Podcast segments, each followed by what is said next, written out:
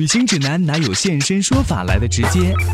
量身定制当然比网上攻略更体贴到位。分享您的专属经验，畅聊旅途中的奇闻趣事。现在就和我一起走进七嘴八舌去旅行。各位来自全球的听友还有网友，你好吗？我是子聪，欢迎你收听今天的七嘴八舌去旅行节目。在七嘴八舌去旅行节目当中，我总是会这样和大家开场，因为借着网络的平台，我们没有了地域的限制。我在北京，而你可能在意大利，可能在美国，也可能是在西班牙听到我们的节目。在这样的一个网络扁平化的时代里面，限制我们的东西越来越少了，所以呢，我们可以做的梦也越来越大。透过这样的一档跟旅行相关的节目，我们和很多的朋友认识、结交，甚至呢还有机会见面。就在前几天的时候，我和一位从成都到北京出差的听友在西单见面吃饭，哦，我们也聊得非常的开心。他和我几乎是同龄的，我是一九八二年，这位朋友是八三年的。他在自己大概三十二岁的时候，决定要去澳大利亚念书和医学方面相关的专业。这应该是他的第二个硕士文凭。念书的费用都是自己工作多年积攒下来的。他说，从工作开始到现在，几乎都没有怎么休息过，一直在不停的奔跑。留学念书的日子对于很多人来说，可能是很潇洒的，是可以到处去玩的一个机会。但是我们这一位朋友，他在两年的学习时间里面非常珍惜自己的时间，他很认真的完成了课业，最后呢以相当优异的成绩毕业了。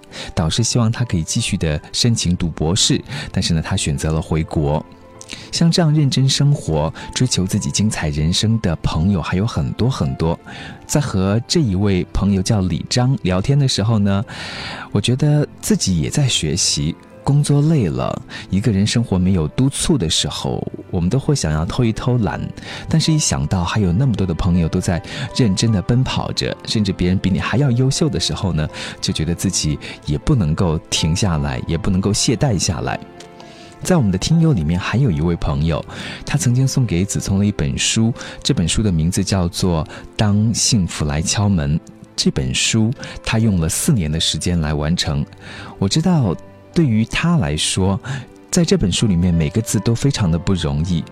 这位听友的名字叫做林子，他天生残疾，没有办法行走，所以呢，他靠着轮椅行动。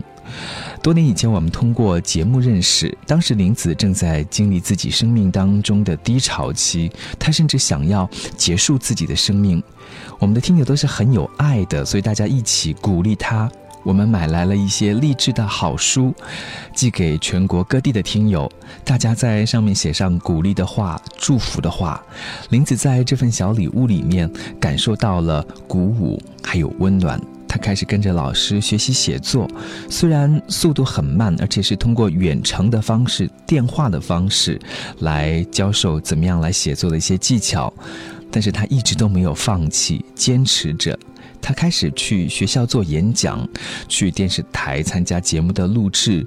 他希望用自己的故事去鼓励别人，让别人在他的故事里面看到一种坚持、乐观的力量。他也把自己的故事一个字一个字的写下来，出版成书。这本书的名字就叫做《当幸福来敲门》。现在林子有爱自己的丈夫，有一个非常可爱的孩子。有一次回重庆老家，我还顺道去林子的家里面看望他。他们一家人都非常的热情啊！看到林子，他还是那么的乐观。他有很多的愿望，都在一个一个的实现着。他想做一次主持人，做一次老师。他也希望自己呢，可以更多的去看一看这个精彩的、丰富的世界。其实相比起来，我们很多人都是幸运的。我们有健全的身体，我们可以去自己想去的地方。但有的时候我们又不太幸运，为什么呢？因为舒适的环境让我们慢慢的适应了现在的生活。我们在一种高不成低不就的生活里面凑合的生活着，忘记自己可以去做一些有意义的，或者有那么一点不平凡的事情。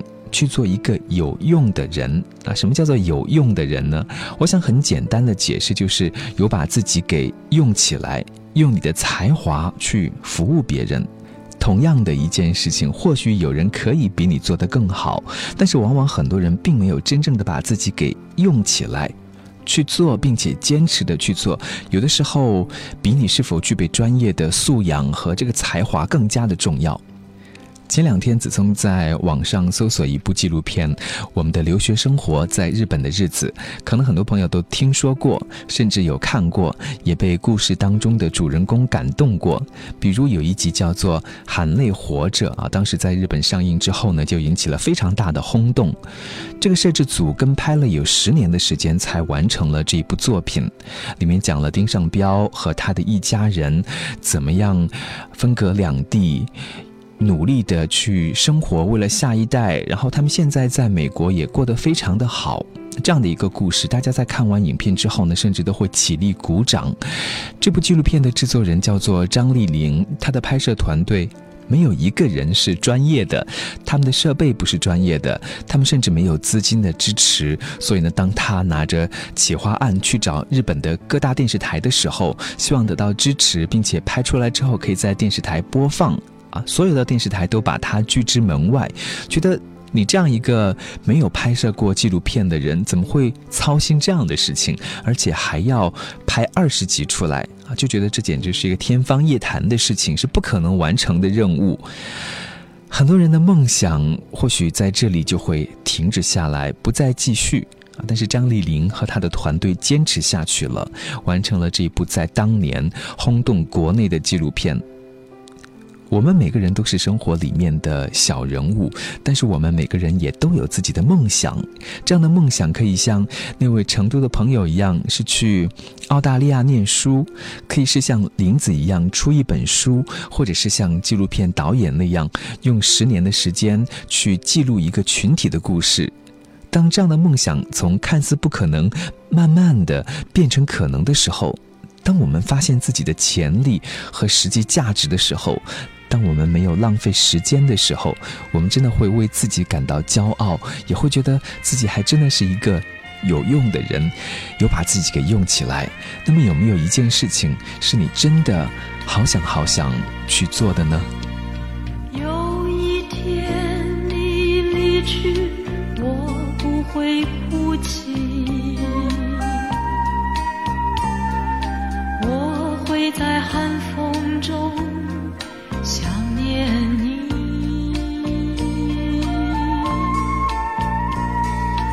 有一天你离去，我不会哭泣，我会藏在星夜里，想念着你。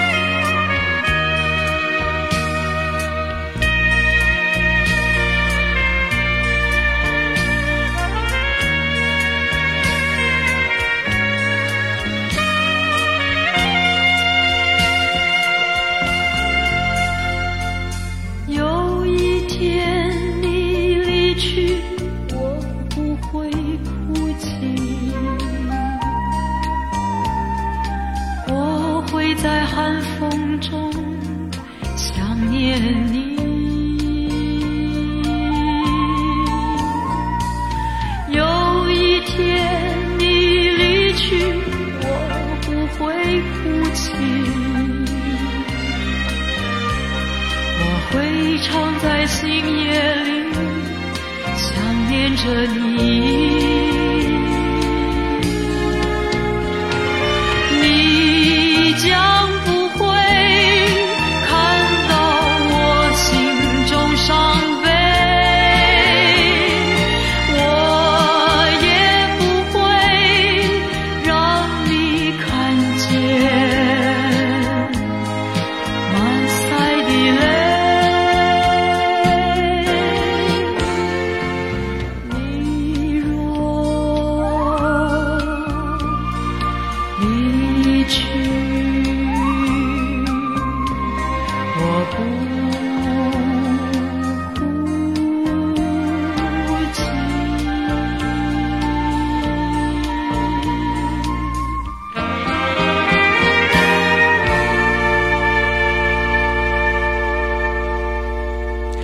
这一期节目的开场有一点特别，子聪和大家漫谈了很多。我们在这档节目里面采访了很多的旅行达人嘉宾，有的是要来宣传自己的新书，有的嘉宾呢是想分享自己的旅行故事啊。其实这样的故事听多了以后，我会觉得大同小异。很多的旅行者他们的经历其实并不能够引起太多的共鸣，很多是走马观花。这样的故事讲述出来，其实意义也不太大。我反倒更加的。喜欢那些能够把自己每一天的日常生活过得有滋有味的人。有的人可以在小日子里面发现很多的幸福，可以找到满足感；有的人呢，走过世界，可是他的内心还是很空虚的。那些把生活过得很精彩的人，他们都有一个特质：他们知道怎么样跟自己相处，知道自己喜欢看什么样的书。知道哪一道菜可以让自己的周末变得有滋有味，也知道怎么样把自己的快乐分享出去。有一首诗我很喜欢，是来自于圣卢西亚的一位诗人，诗人名字叫做德雷克·沃尔科特。这首诗叫做《爱之后的爱》，是这样说的：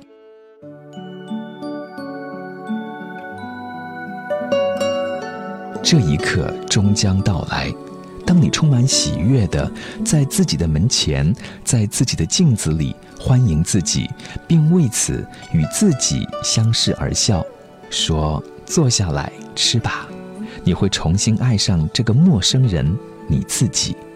来点酒，来点面包，把你的心交给他自己，交给那个曾经用一生爱过你的陌生人。你曾为了另一个人而忽视过那个人。了解你内心的人，从书架上取下那些情书、那些照片、那些绝望的笔记，从镜子里剥下自己的影子，坐下来享受你的生命。我想问问在听我们今天节目的朋友，你是一个爱自己的人吗？还是你更加的爱自己的工作？你更加的爱自己的孩子？更加的爱自己的家人、爱人？但是，当有那么一个空档，突然让你跟自己独处的时候，就会有一点点的迷茫和孤单。旅行的一个好处就是可以让我们比较安静的跟自己相处，逃离开曾经熟悉的环境，用一个新的视角来看一看现在的生活是不是真正的我自己想要的。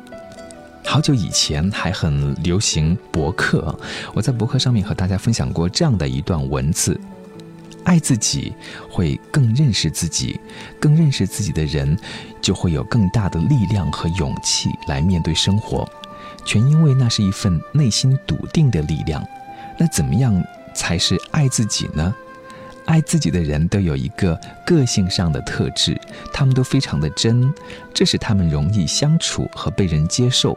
当然，他也会有所忧虑的，有的时候会不懂得体贴，也会把事情给搞砸，但是绝对不会让一个过错来绊住自己。这样的人会想办法来弥补，也懂得原谅自己。爱自己的人绝对不是得到过很多称赞和赞赏的人。他跟一般人是一样的，会有很多的困窘跟痛苦的时候，可是他们在看待事物的时候，会有一份正确的整体的眼光，知道知耻近乎勇，也会明白我们并没有想象的那么好，不过呢，我们也没有那么的差哦。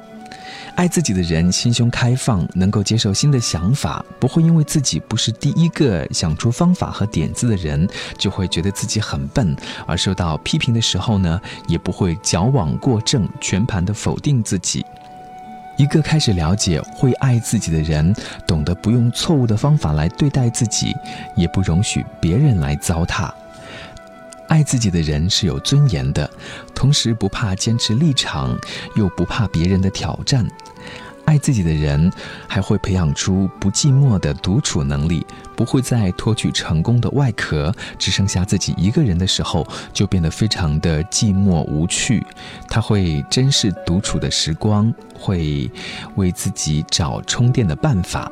爱自己的人对自己的决定都是非常有信心的，因为他们是基于一个非常清楚的价值信念来决定的，而不是受到大环境的左右、一时冲动而为之。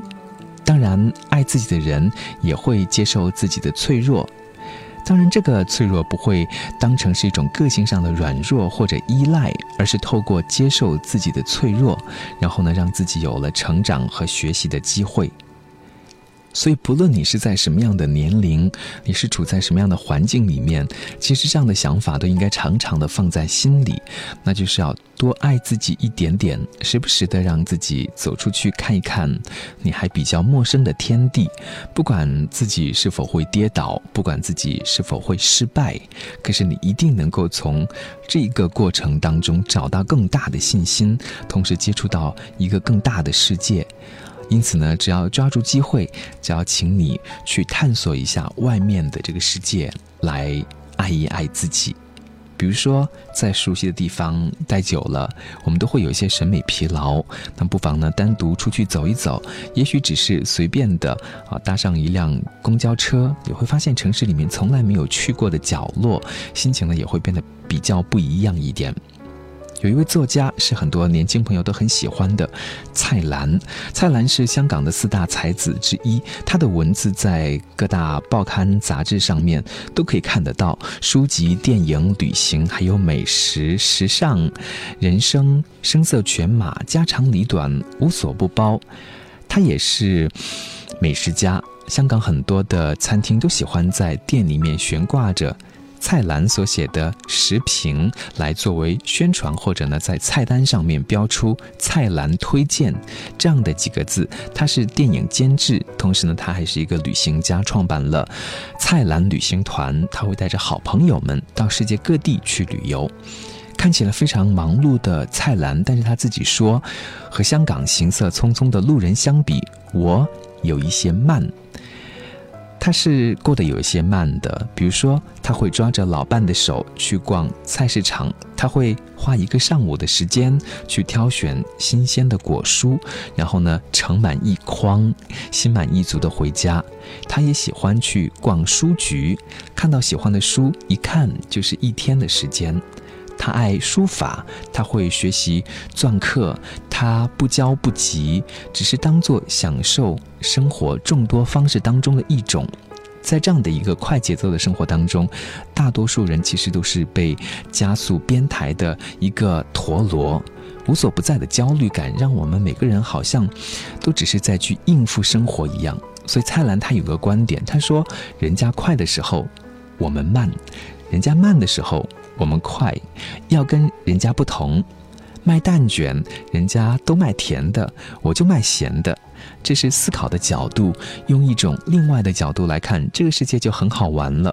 他说：“我就要做这个世界里面好玩的人。”如果有人说你们老了，蔡澜会说：“我们不会变得更老，我们只会变得更好玩。”蔡澜的父亲曾经对他说：“人活到五十岁往后的。”每过一个生日啊，年龄就要减一岁，所以按照这样的一个规则来算的话呢，蔡澜可能今年也刚刚二十几岁，而那些生活刻板、不苟言笑、一点兴趣嗜好都没有的年轻人，可能他们才是真正的老去了吧。所以这样的一位，我可以说是老顽童，给年轻人的建议就是：第一，要比。别人做得更好，那就要比别人少睡一点，看书学习。年轻人不要睡得太多了，老了自然有棺材给你睡。第二呢，就是要有一个方向，让自己活得好一些，理解生活当中的美学。第三，你们生活在一个幸福的年代，任何人都可以出人头地。所以你想不想要让自己既快乐，又可以取得你想要的那种成功呢？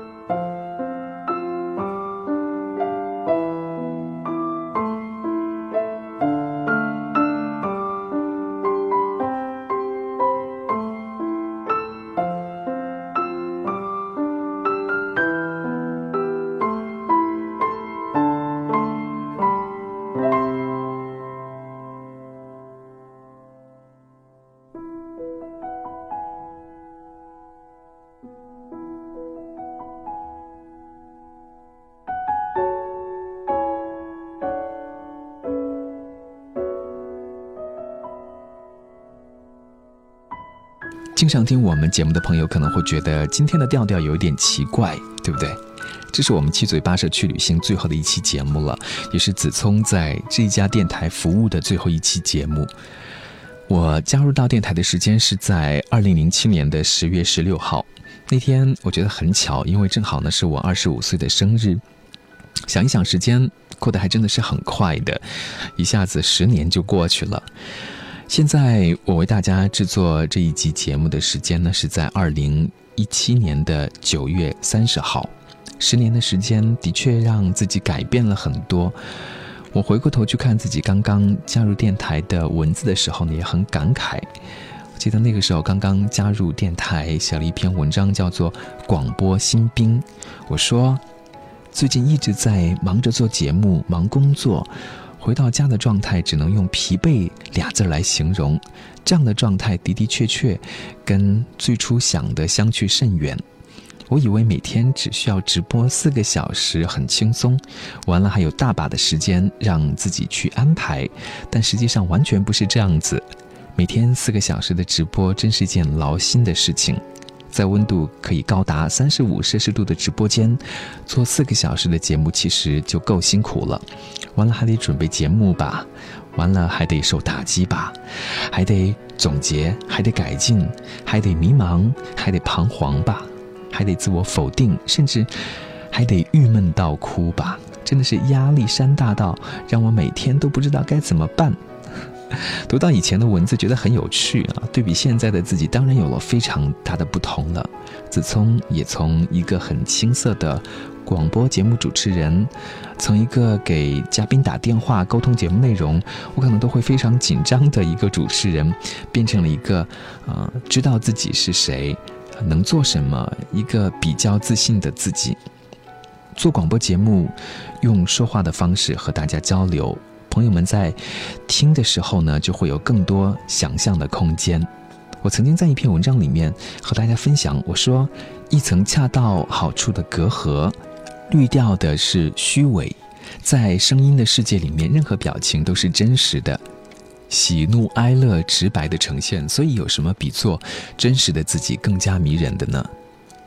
所以通过广播节目，我们和很多真诚的朋友认识了。我们做广播的时候，相对于其他的职业还是比较单纯的，所以大家也愿意敞开自己的心扉和我们聊天说话。在微博还没有盛行的时候啊，大家那个时候习惯发电子邮件，在邮件里面可以读到大家生活里面的片段，有一些是开心的事情，也有一些困惑，有一些迷茫。其实大部分时候，可能你需要的并不是一个。去帮你解决问题的人，有的时候我们需要的是一份陪伴，一个倾听，一个在自己孤独无助的时候可以去依赖，可以在自己身边跟自己一起走过的人。如果恰好能够在节目里面听到一两句对自己有帮助的话，让自己可以去反思的话，那就会恍然大悟。所以呢，对于制作节目的我们来说，这也是一种学习。自从我自己感觉需要力量的时候，我总是会去看奥普拉的节目。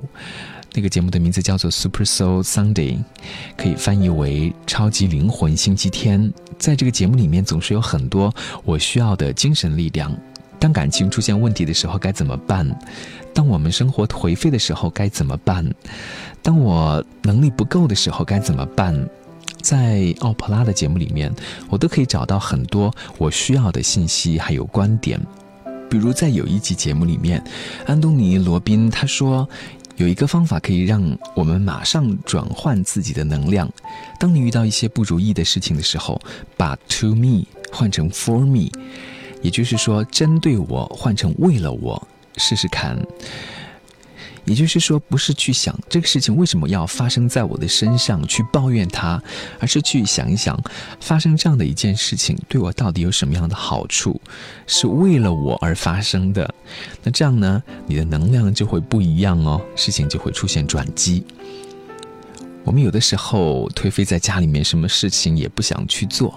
那记住有一句话叫做“动起来，能量就不一样”。勇敢的起来去做一点什么，你就会发现自己慢慢的就好起来了。虽然我们这一档节目不会再继续的做下去了，当然子聪还是会一直陪伴在你的身边，通过其他的方式为你制作节目。对我来说，主持人或者叫做广播节目主持人这个角色还是不会改变的。广播当然不属于演艺界，相比起来，微博的收入也是撑不起大场面的。他游离在边沿，保持着自己的冷静。热闹有时，安静有时，也是至于广播人最为迷人的地方吧。